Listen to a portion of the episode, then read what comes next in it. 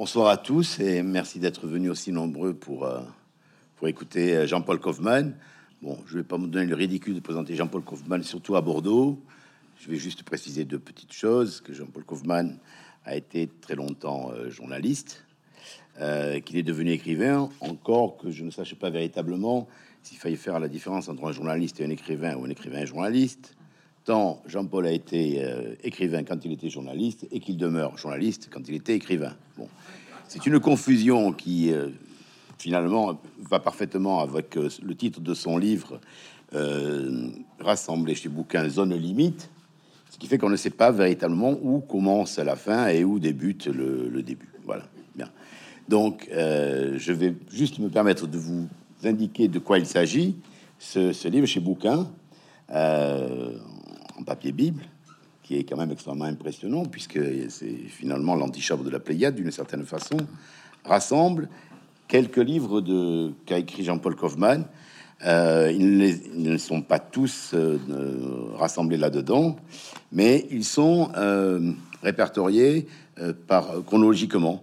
Puis ça commence par l'Arche de Kerguelen, euh, qui raconte l'expédition de le, long reportage qui a donné en livre, ensuite un livre euh, sur une, terre euh, australe qui appartient à la France, la Chambre noire de Longwood, qui est la dernière demeure de l'empereur de Napoléon à Sainte-Hélène, la Maison du Retour, qui est un livre qui, de mon point de vue, rassemble l'essentiel de la thématique de ce que l'on retrouve dans la dans zone limite, qui est comment une maison finalement devient consubstantiel à, l'identité de celui qui écrit. Courlande, qui est un livre assez mystérieux, mais qui est, de mon point de vue, extrêmement beau euh, pour ce qu'il renvoie à, un souvenir euh, évanoui. Remonter la Marne, qui est une longue marche, euh, qui est également l'une autre, l'autre, une autre passion de, Jean-Paul, de, marcher dans la nature. Outre-terre, qui est l'arrivée à Îlot. Et enfin, Le Bordeaux retrouvé, qui est un texte très peu connu, qui n'avait jamais été, je crois, réédité, mais je peux me tromper, ou peut-être réédité, mais enfin en tout petit exemplaire, et qui avait été édité par l'amateur de Bordeaux. Voilà. Alors il manque donc, il manque donc quelques livres. Et euh, si, euh, non, je parle pas des préfaces, des, des, des, livres sur les photos, etc., etc. Il manque euh, la lutte avec l'ange, qui est sur un tableau de la Croix, qui est à l'église Saint-Sulpice de Paris. Il manque 31 allées d'amour, qui maintenant s'appelle, je sais plus comment d'ailleurs, mais à Bordeaux, qui sont sur le, le la, martyr de la résistance, martyr de la résistance euh, qui est là, qui est sur Raymond Guérin. Et il manque le dernier livre, à moins qu'il y en ait eu un autre, mais je ne pense pas, Venise à double tour. Voilà. Bon, alors, ce que je vais vous proposer, Jean-Paul, c'est de faire la chose suivante. Étant donné que il est absolument impossible de parler de tous les livres, je vais vous proposer la chose suivante. On va euh, parler de, de, trois livres essentiellement autour de cette thématique qui, de mon point de vue, est celle du retour, celle de la, de la rédemption, celle de la, euh, de la reconnaissance, plus exactement. Euh, et donc, du Bordeaux retrouvé, on commencer par le Bordeaux retrouvé, qui, de mon point de vue, est essentiel ici, dans, la ville dans laquelle nous sommes, de la Maison du Retour, qui est la Maison des Landes, et de Outre-Terre, qui est le Halo.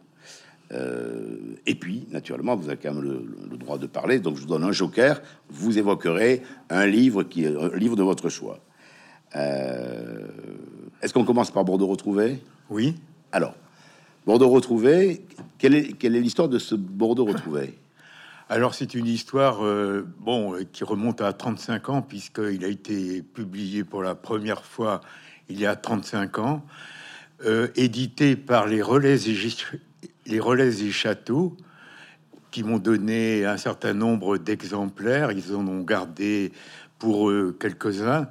Et l'idée était la suivante, c'était de publier des textes qui avaient été publiés à mon retour euh, dans l'amateur de Bordeaux. Michel Guillard, euh, qui à l'époque euh, animait l'amateur de Bordeaux, moi je pensais pendant ces trois années libanais, je pensais que j'avais la présomption de penser que cette revue allait avait disparu et en vérité elle était bien meilleure qu'au moment où j'ai été enlevé. Donc, euh, Michel Guillard me dit Bon, il faudrait que tu donnes de tes nouvelles à nos lecteurs, à nos fidèles lecteurs.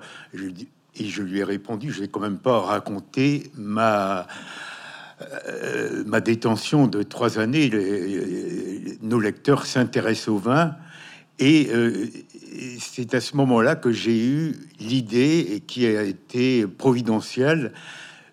Au fond, je me suis dit, il faut que j'intéresse ces lecteurs à travers le vin. Donc j'ai utilisé en quelque sorte la métaphore du vin pour nommer quelque chose qu'il m'était difficile à l'époque et même encore aujourd'hui de nommer, euh, parce que je crois que euh, ce qui a eu lieu, en tout cas pour moi, me paraît intransmissible. Et euh, à travers cette métamorphe, métaphore du vin, eh bien, j'ai pu parler oh, de manière assez, quand même assez lacunaire de, de ma captivité. Donc, de ma captivité et ce qui est aussi euh, important, le retour. Parce que vous avez raison de dire tout à l'heure, euh, c'est mes livres, ce sont des histoires de revenants, de retour euh, et peut-être aussi de fantômes. Donc le Bordeaux retrouvé, ça a été une fenêtre qui, s'est offerte à moi pendant un court instant elle s'est refermée très très très vite. Et pour moi, il a été pratiquement impossible de parler, sauf peut-être par la bande et encore euh, de, cette euh, époque-là. Euh, ça m'a été relativement facile parce que, au fond, le monde dans lequel j'avais été plongé était exactement le contraire de, celui que j'avais connu. Le monde du Bordeaux, qui est un monde euh, qui, se caractérisait par une forme de, oui, j'allais dire de suavité, alors que j'étais au cœur de la d'une forme de violence, de barbarie, et euh, dans un monde fermé, alors que le monde de Bordelais, une civilisation qui est ouverte sur l'extérieur, sur le grand large, et je j'étais dans ce monde euh, de réclusion. Donc ça m'a été relativement facile à travers le vin de parler de relativement de, cette période-là. Oui, enfin, euh, quand vous dites lacunaire, je, je, suis étonné parce que euh, j'ai oublié de dire dans, mon préambule que la, préface que vous avez écrite pour euh, présenter le livre est une préface magnifique. elle est magnifique en cela qu'elle raconte finalement comment vous êtes devenu journaliste.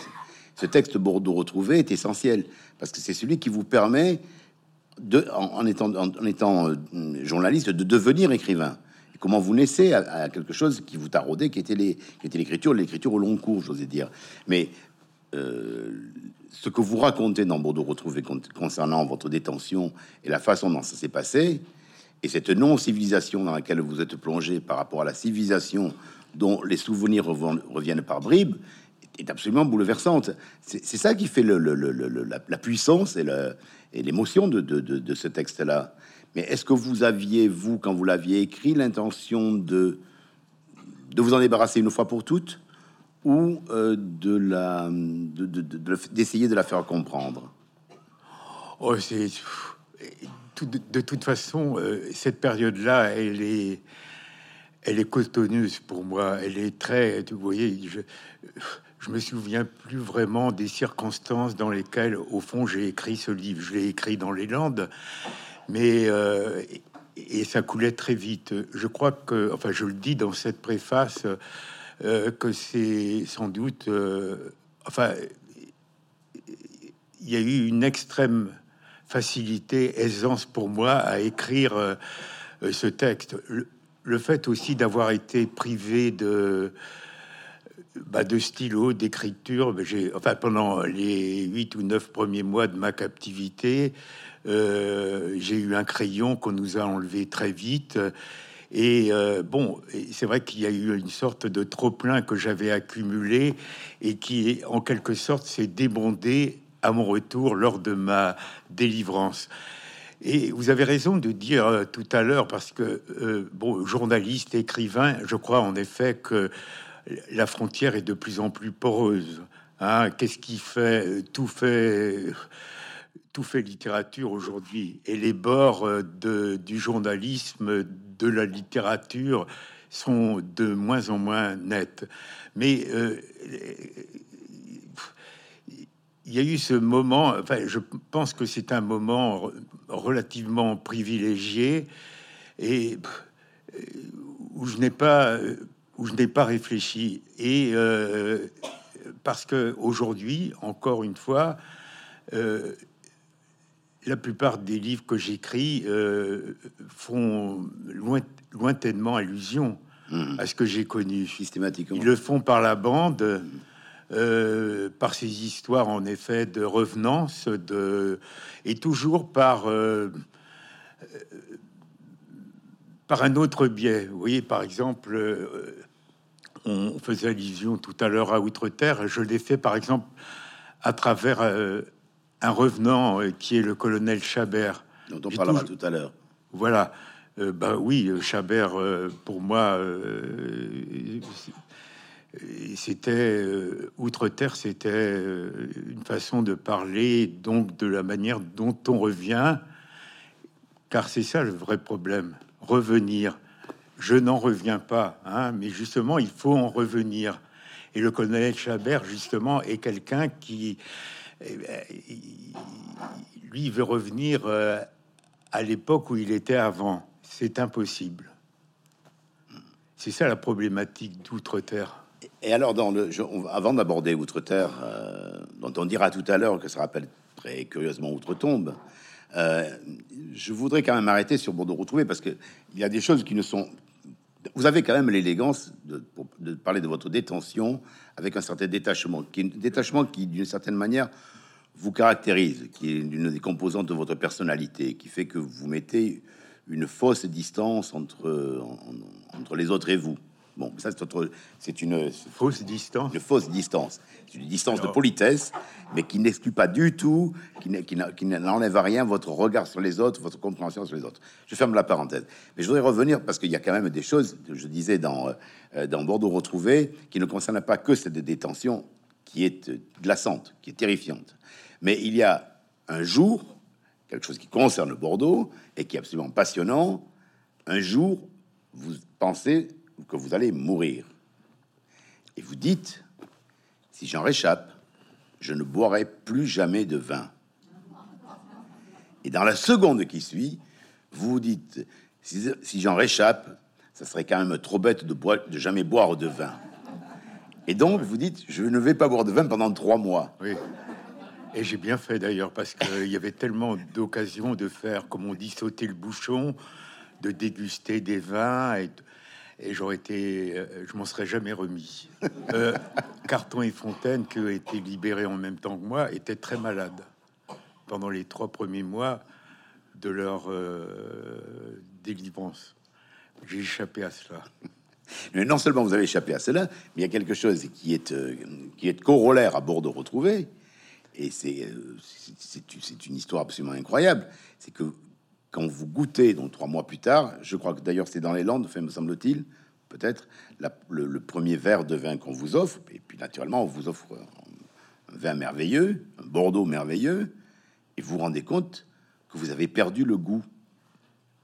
C'est vrai. Et vous avez non seulement, il faut retrouver la vie, et il faut retrouver la France, il faut retrouver votre famille, etc., mais il faut retrouver le goût de ce qui était essentiel pour vous. C'est revenu très vite quand même. Mais euh, c'est vrai que j'ai eu très peur à un moment. Je me suis dit, c'est fini pour moi. Euh, quelquefois, il y a des gens qui ne retrouvent pas euh, l'odorat, le goût. Et je me suis dit, c'est peut-être ce qui va m'arriver. Heureusement, c'est revenu peu à peu. Ça a mis un peu de temps quand même. Mais donc, ce Bordeaux retrouvé est, une...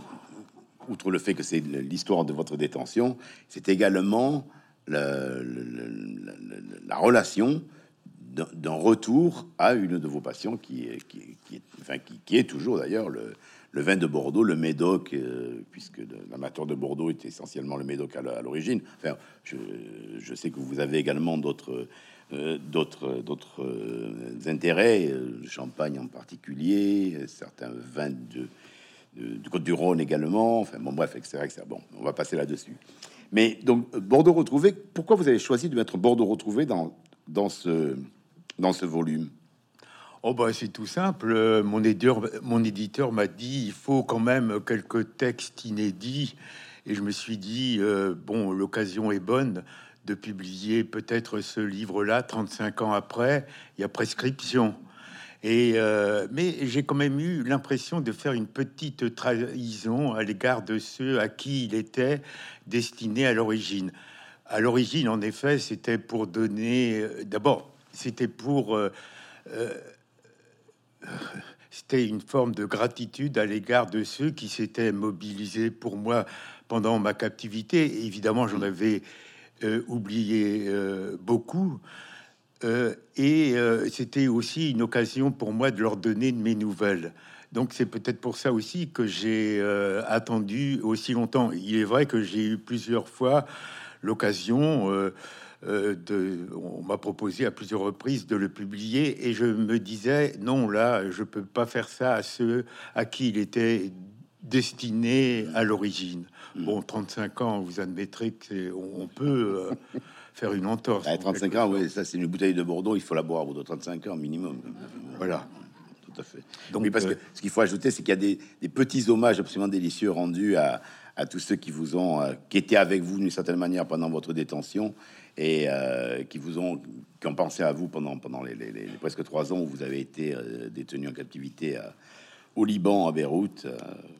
Oui, il y a eu quand même un épisode assez euh, intéressant pendant cette captivité, c'est que pendant au mois de septembre 1985, c'est-à-dire 4-5 mois après euh, mon enlèvement, euh, les propriétaires, les viticulteurs bordelais ont apporté à la mairie de Bordeaux, à l'époque c'était Chaban, une bouteille pour constituer ma cave de mon retour. Mais ils savaient pas que ça allait durer autant de temps. Et euh, donc euh, deux ans et demi après, il y a eu en effet une sorte de cérémonie à la mairie de Bordeaux où euh, Chaban m'a remis officiellement ces bouteilles. Et en fait, j'avais été enlevé relativement à une bonne époque parce que j'ai bénéficié des, des bonnes années telles que 82, 83, finalement. C'était pas si mal. Voilà, Il ne reste parlais- plus rien aujourd'hui, je dois le préciser. il ne reste vraiment plus rien? Bah non, euh, oh, je sais pas, tu devais avoir 1000 bouteilles 35 ans après quand même. Oui, c'est normal. c'est- normal. Si on calcule bien, c'est normal. Mais ça nous amène directement au second sujet, qui est la cave de la maison du retour. Alors, la maison du retour, c'est tout à fait autre chose. Euh, euh, le, le- le texte dont, dont- dont on parlait, Bordeaux retrouvé, a été écrit, je crois, en 1989. Oui, Bon. Et la maison du retour parle de l'année qui suit, donc 1990, mais est écrit très longtemps plus tard, puisqu'il est écrit, je crois, euh, en 2006. Et, euh, et ce texte est, étonnant et passionnant parce que comment, euh, donc, euh, 17 ans plus tard, revivre le moment présent de son retour et de la façon dont on, comment dire, décide que cette maison sera la vôtre, comment cette, et comment cette maison vous apprivoise, et comment cette maison vous apaise à la fois. Et c'est un double échange qui est euh, étrange avec euh, euh, quelque chose d'immobile, d'un immobilier, puisque c'est le terme consacré, et comment cet immobilier prend vie et, et devient une personne sous, sous, sous écriture. Il faut préciser que cette maison du retour se situe dans les Landes, oui, oui. qu'il y a beaucoup d'arbres autour, mais il n'y a pas que des pins. Il y avait des platanes, enfin, il y a, Oui, il y a il y a un des platanes, il y a des platanes, il y a des tilleuls, il, y a, Oui. où il y a toujours des tilleuls, il y en a peut-être moins qu'autrefois, etc. etc. Oui, depuis alors, et y en a moins. Oui. Pardon Oui, depuis 2009, depuis la tempête Klaus, il y en a moins. sans compter tous les arbres que vous avez plantés. Bon, donc cette maison du retour, comment vous avez eu, comment vous est venue l'idée d'écrire cette maison que vous décrivez comme un être vivant Oui, c'est vrai. Mais alors là aussi, euh, on ne sait jamais euh, quand on s'embarque dans l'écriture d'un livre ce que ça va donner à la fin. Il y a quand même. euh, et moi, quand j'ai commencé ce livre, je dois dire d'abord que c'était un livre de commande. J'aime bien ce principe d'ailleurs de livre de commande. C'était une collection où un auteur doit parler de sa maison. Et mon éditrice à l'époque, bon, m'a dit tu parles beaucoup de cette maison des Landes. Donc, euh, ça serait bien que tu écrives un livre. Mais je n'avais absolument pas euh, l'intention et je savais pas du tout que j'allais écrire sur cette maison qui, en quelque sorte, avait été la maison de ma convalescence. Et euh, c'est chemin faisant, en écrivant, que je me suis rendu compte eh bien, que cette euh, maison avait joué un rôle euh, décisif dans mon retour. De la même façon, d'ailleurs, quand j'ai écrit L'Arche des Kerguelen, je ne savais absolument pas que euh, ce voyage allait aussi beaucoup compter pour moi et allait être une étape capitale dans, dans, dans ce qu'on appelle le retour. Parce que revenir, c'est ça toujours le problème. Histoire de revenant. Hein, c'est de cela qu'on va parler. Une histoire de revenant, une histoire de fantôme, peut-être aussi une histoire de, de spectre, parce que euh, pour cette maison aussi, euh, il faut parler aussi des, fantômes, parce qu'il y a des maisons où euh, les, fantômes sont bienveillants. Hein. Il y a des bonnes ondes qui se dégagent. Et c'est pour ça peut-être aussi qu'on choisit une maison. Il y a des maisons où certaines personnes qui les ont achetées s'aperçoivent que ça va pas et qui les abandonnent très très vite. Et très tôt, avec cette maison, ça a marché euh, très, enfin d'emblée. Vous voyez, je viens de la quitter ce matin. Il y a toujours une sorte, pas ce matin, tout à l'heure, il y a à peu près deux heures, je disais ça à mon fils cadet. J'ai toujours un moment d'angoisse à la quitter. Vais-je la retrouver?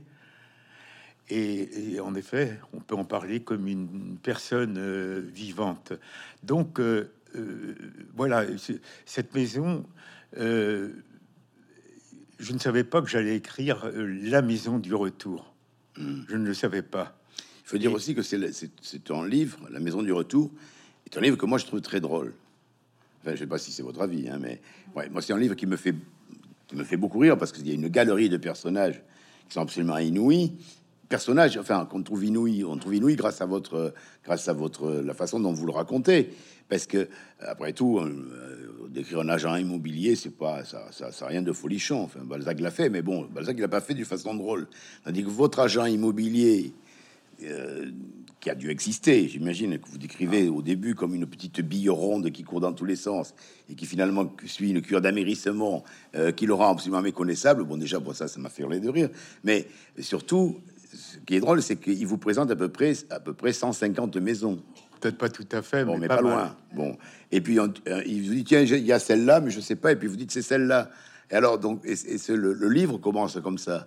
Et c'est une galerie de personnages qui, est absolument inouïe, et notamment les deux maçons que vous baptisez Castor et Pollux. Mais comment vous allez mettre des, des noms de, de, de, de demi-dieux euh, helléniques sur deux maçons dont vous apprenez après qu'ils sont des Portugais parfaitement intégrés à Pissos. Ah, mais je, il correspondait tout à fait à ces personnages mythologiques. Mais eux, ils l'ignoraient peut-être. Bah oui, je pense. je, ne sais pas, je crois. Je crois, mais euh, oui, non, mais c'est ça aussi. Euh, le problème, c'était un problème, encore une fois, de restauration. À réparer une maison, il s'agissait aussi pour moi de me réparer. Et donc, euh, le problème, euh, quand euh, on effectue des travaux dans une maison, on a envie que ça se termine très rapidement. Et moi, je, voulais que ça se prolonge presque indéfiniment. Et euh, c'est vrai que lorsque l'architecte me dit ça y est, c'est fini, et là je suis pas très bien. Je me suis, je me parce que je n'étais peut-être moi pas encore réparé. Donc cette cette maison euh, restaurée, euh, c'était en effet moi qu'on restaurait aussi. Et euh, mais je ne le savais pas. C'est en écrivant ce livre que je l'ai su après. C'est pour ça que je dis l'idée qu'on a d'un livre au départ dérive considérablement. Et c'est à peu près à la moitié de la rédaction de ce livre que je me suis aperçu, en effet, comme je le disais tout à l'heure, qu'elle avait compté énormément pour moi, comme avait compté euh, les Kerguelen. Les Kerguelen, en effet, c'était un voyage euh, dans un pays euh, où l'environnement est très hostile, le pays de la haute solitude, de l'isolement, et, qui correspondait effectivement à ce que j'avais connu au Liban.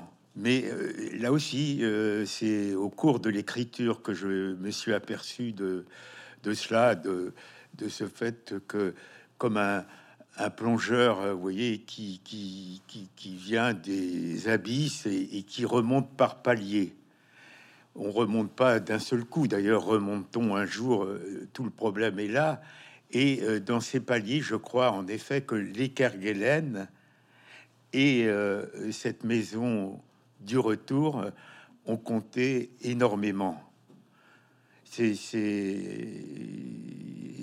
ces deux livres pour moi qui, euh, euh, dans, cette euh, opération, j'allais dire, de revenance, ont été capitaux.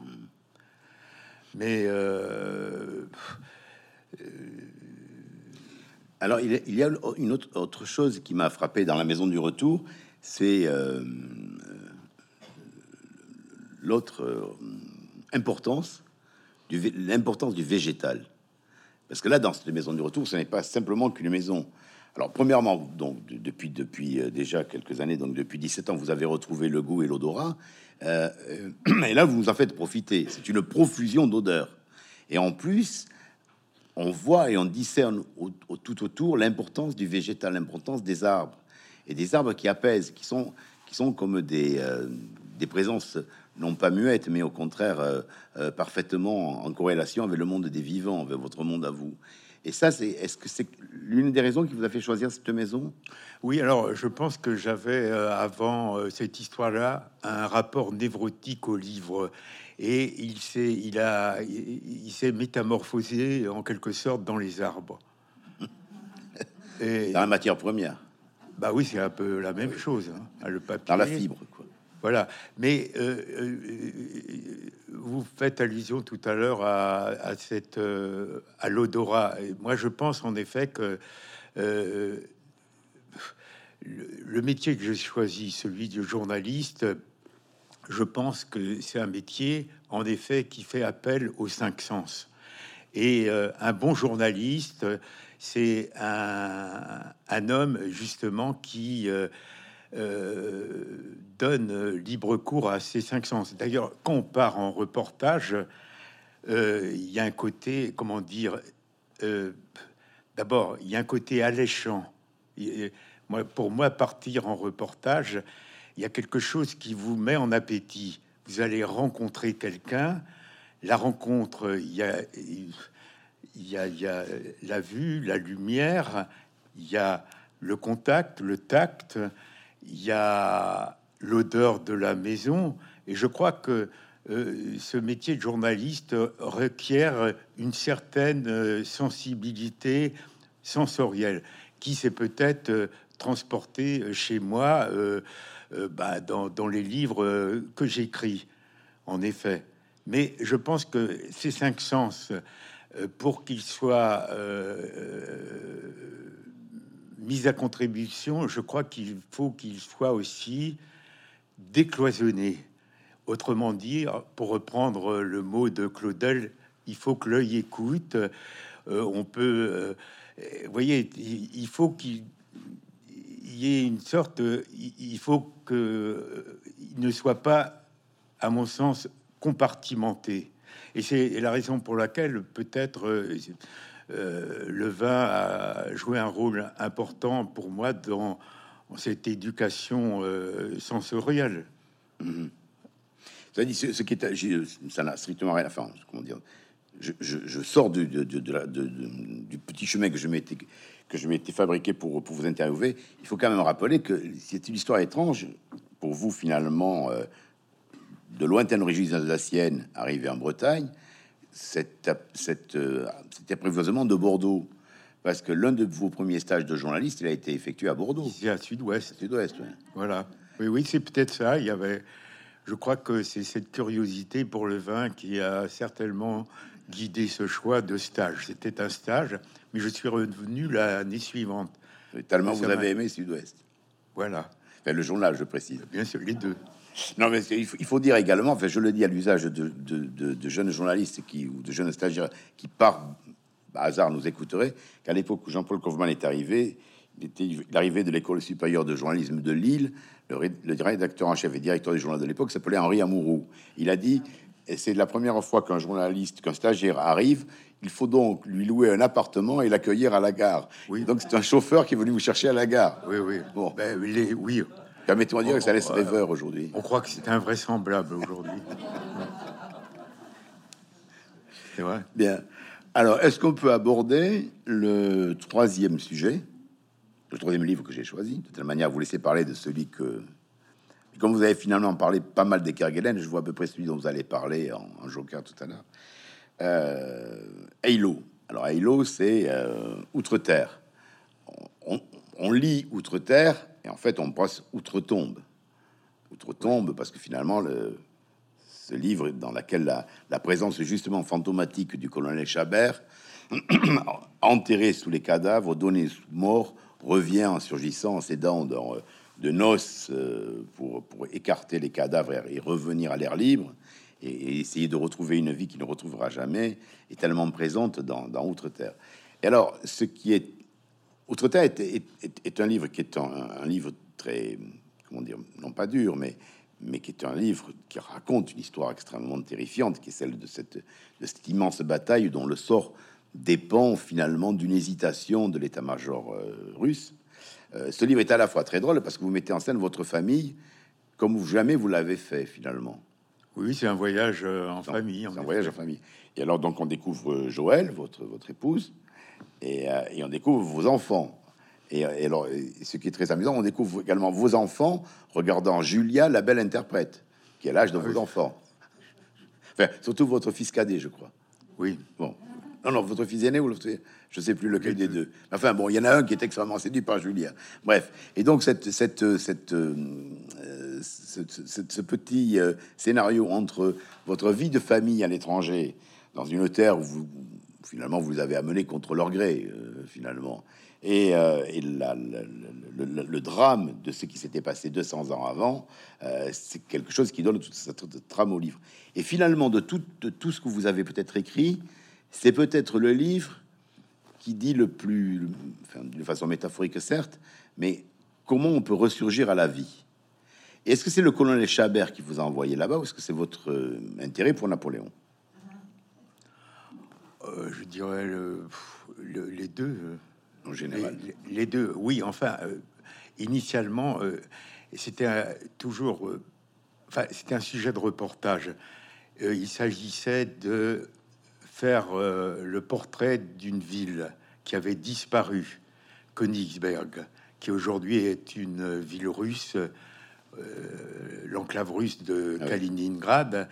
Et donc, euh, chemin faisant, on est en 1991 et cette ville de Kaliningrad est ouverte enfin au monde extérieur. C'est une zone interdite et euh, je crois que j'ai eu, j'ai obtenu un des premiers visas et j'apprends tout à fait par hasard que se trouve sur euh, dans cette enclave de Kaliningrad le champ de bataille d'Elo et celui euh, de Friedland ainsi que Tilsit. Tilsit est important parce que si les Russes aujourd'hui s'avisaient d'envoyer une salve nucléaire, elle partirait de Tilsit.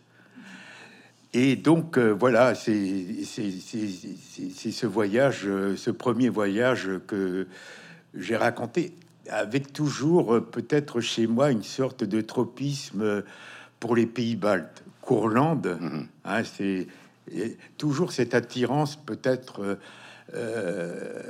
pour ce qu'on appelle on oublie très souvent que la mer Baltique, c'est la Méditerranée du Nord. Mhm. Et donc, moi, j'ai toujours été attiré par euh, cette euh, mer du septentrion.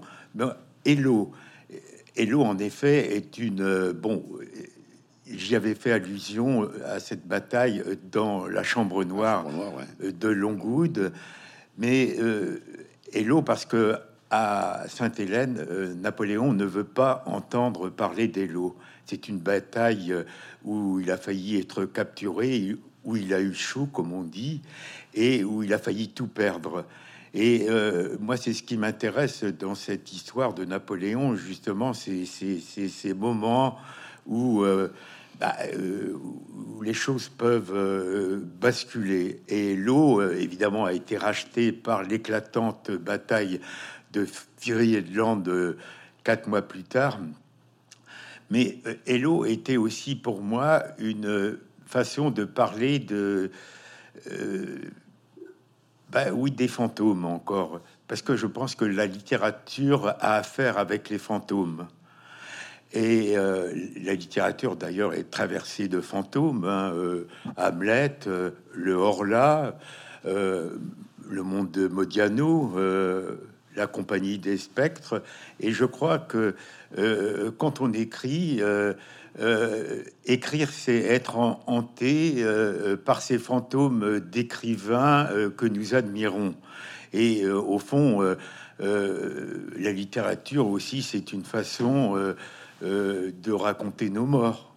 Donc, euh, Hello, c'est une euh, c'est un livre sur les revenants, les fantômes, les spectres. Et il est certain que lorsque nous parcourions en famille le champ de bataille d'Hello, on avait l'impression de marcher en effet sur des morts. Parce que il faut savoir aussi que, et c'est ça qui est peut-être euh, tout à fait étonnant dans, euh, dans, cette, euh, de ce champ de bataille d'Elo qui ne ressemble pas du tout aux autres champs de bataille, c'est qu'il il est intact, il n'a pas bougé. Peut-être le fait qu'il soit dans la périphérie, dans cette périphérie, loin du centre, c'est quand même, on est très loin de Paris là, et, et donc c'est ce ce champ de bataille des lots, euh, quand on le parcourt, on a l'impression d'être comme à Verdun. Vous voyez, il y a, mm. il y a, il y a, quelque chose, euh, oui, en effet, de funèbre et comme si on devait marcher délicatement parce que euh, on marche sur tous ces, ces, cadavres qui remontent comme un volcan mal éteint qui remonte à la surface voyez, ce, champ de bataille expulse régulièrement des boulets, des fusils, des, squelettes de, soldats euh, qu'on expose d'ailleurs euh, dans ce petit musée qui est très émouvant, le musée de d'Elo. Donc euh, voilà, c'était. oui, parce que vous y êtes allé en 1991. Oui, pour les 200 ans de. reportage pour l'événement du jeudi, j'imagine? Oui, en 91, à l'origine. Oui, pour l'événement du jeudi. Et vous y revenez en fait en 2007 euh, pour les 200 ans. Pour les 200 ans. Et alors vous voyez quelque chose qui est absolument inouï, c'est la reconstitution de la bataille des lots, pratiquement menée par des Russes. Oui, exactement, parce que nous on pensait quand on allait visiter ce champ de bataille qu'on allait être tout seul. C'était une bataille que les Russes avaient perdue, mais pas du tout. Pour eux, ils l'ont gagnée ils l'ont gagné et elle a été, c'est la raison pour laquelle a eu lieu cette euh, reconstitution. D'ailleurs, euh, le personnage euh, qui a organisé cette reconstitution, je ne sais pas si vous en souvenez, il s'appelle Sokolov. Il a défrayé la chronique. Je ne sais pas si vous vous rappelez de, cette, de ce personnage qui a, a, a dépecé sa, maîtresse, ah on a retrouvé euh, sur les bords de, de ce cours d'eau euh, qui traverse Saint-Pétersbourg. Et c'est ce fameux Sokolov qui, euh, bah, qui, qui, va rester pour le restant de ses jours dans quelques geôles russes. Et donc c'est lui le, reconstitueur de, de, de, cette bataille Delo, qui est un personnage qu'on euh, qu'on voit assez régulièrement dans mon livre. Oui, tout à fait. Quand, on, voit, on voit arriver euh, Chamaret, euh, on, se dit tiens, il représentait l'empereur, et pas du tout. Il, choisit de représenter le, maréchal Augereau, Augereau qui est le, grand, le, grand malchanceux de la de, cette bataille. De cette bataille. Bien, alors, donc voilà, nous avons abordé d'une façon peut-être sommaire, euh, moins parcellaire, les, les, trois. On n'a pas parlé euh, de peut-être euh, du colonel Chabert. Mais je vous ai posé la question tout à l'heure. Alors parlons du colonel Chabert. Bah, le colonel Chabert, là, c'est le revenant que personne ne veut voir, c'est quand même son malheur est grand parce qu'il est mort officiellement et personne ne veut le reconnaître. Et, et je crois qu'il nous touche beaucoup. C'est peut-être, en tout cas, de tous les personnages de Balzac, celui qui peut-être, enfin, l'un des personnages qui nous touche le plus parce que en même temps, je pense qu'il est très moderne parce que justement, il est dans le ressassement. On est aujourd'hui dans le ressassement, on est dans la rumination, dans la duplication, dans ces obsessions larvées. Et je trouve que le colonel Chabert euh, correspond assez bien à cette époque-là. Il veut euh, d'abord, il veut revenir à l'homme qu'il était, et c'est impossible pour lui puisqu'il est mort. Euh, et, en même temps, c'est celui qu'on ne veut pas voir. Et il a quelque chose de. Et puis à la fin de là, c'est bien. Il, revient à son état d'enfant trouvé. Il revient. Euh, c'est une histoire euh, horrible, l'histoire du colonel Chabert. Hein, comme dit le notaire d'Herville, les études de notaire sont des égouts, sont des égouts qu'on ne peut pas curer. C'est l'histoire du colonel Chabert.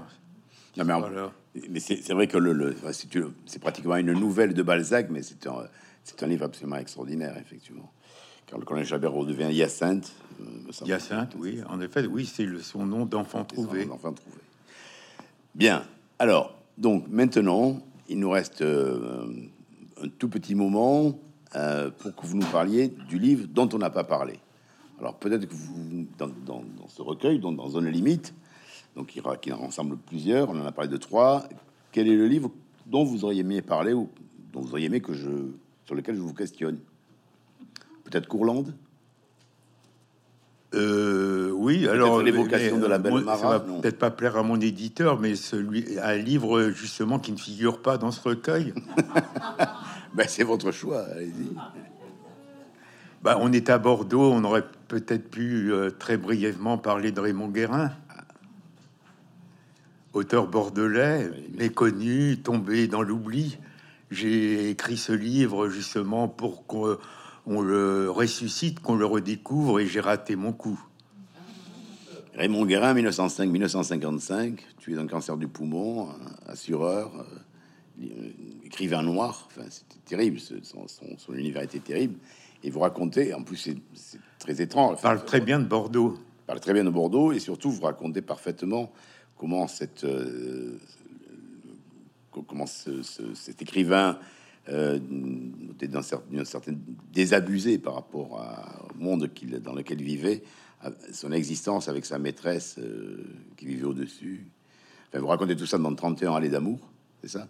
Oui, oui, bien sûr, oui, oui. Oui, moi, c'est ce qui m'a intéressé dans, l'histoire de Raymond Guérin, c'est en effet comment meurt-on littérairement? Pourquoi d'ailleurs? Pourquoi, pourquoi cet écrivain d'ailleurs qui a failli avoir le Goncourt euh, pendant la guerre euh, pourquoi, pourquoi on ne le lit plus aujourd'hui? Parce que en même temps, il est les problèmes qu'il a soulevés sont euh, très contemporain par rapport à l'homme moderne, euh, par rapport à la sexualité. Euh, les thèmes welbeckiens sont des thèmes qu'on retrouve chez Raymond Guérin. Donc voilà pourquoi, pourquoi et comment meurt-on littérairement? Je pense. Alors moi j'ai un petit, j'ai un semblant de réponse. Je pense que c'est quelqu'un aussi et ça c'est pas très bon pour un écrivain, c'est que il changeait de style à chaque livre. C'est-à-dire un écrivain se tient à un moule et puis je veux pas dire qu'il refait indéfiniment le même livre, mais bah, ah, d'ailleurs on refait un livre, c'est en fait c'est ça, on refait indéfiniment, le même livre. Hein, alors lui, euh, il cassait le moule. Donc on ne retrouve jamais véritablement euh, bon, le style Guérin, parce qu'il en changé, euh, c'est Hermès, son, le, la figure dans laquelle il s'est incarné, c'est Hermès, le dieu changeant qui se métamorphose à chaque fois. Alors c'est peut-être aussi pourquoi il est mort littérairement, mais un livre comme parmi, tant d'autres feux, c'est une je sais pas si euh, quelqu'un, si quelques-uns l'ont lu dans l'assistance, mais il y a une euh, description de Bordeaux dans des années 30 euh, qui est extraordinaire. Enfin, d'un Bordeaux de l'entre-deux-guerres qui est extraordinaire parmi tant d'autres feux, qui a un côté un peu mauriacien d'ailleurs, un peu d'ailleurs second degré, je crois il se n'est jamais véritablement expliqué, mais euh, et puis il y a aussi cet objet non identifié qui s'appelle les poulpes, qui est un livre. Euh, on a parlé de Céline, mais euh, c'est un livre inidentifiable littérairement.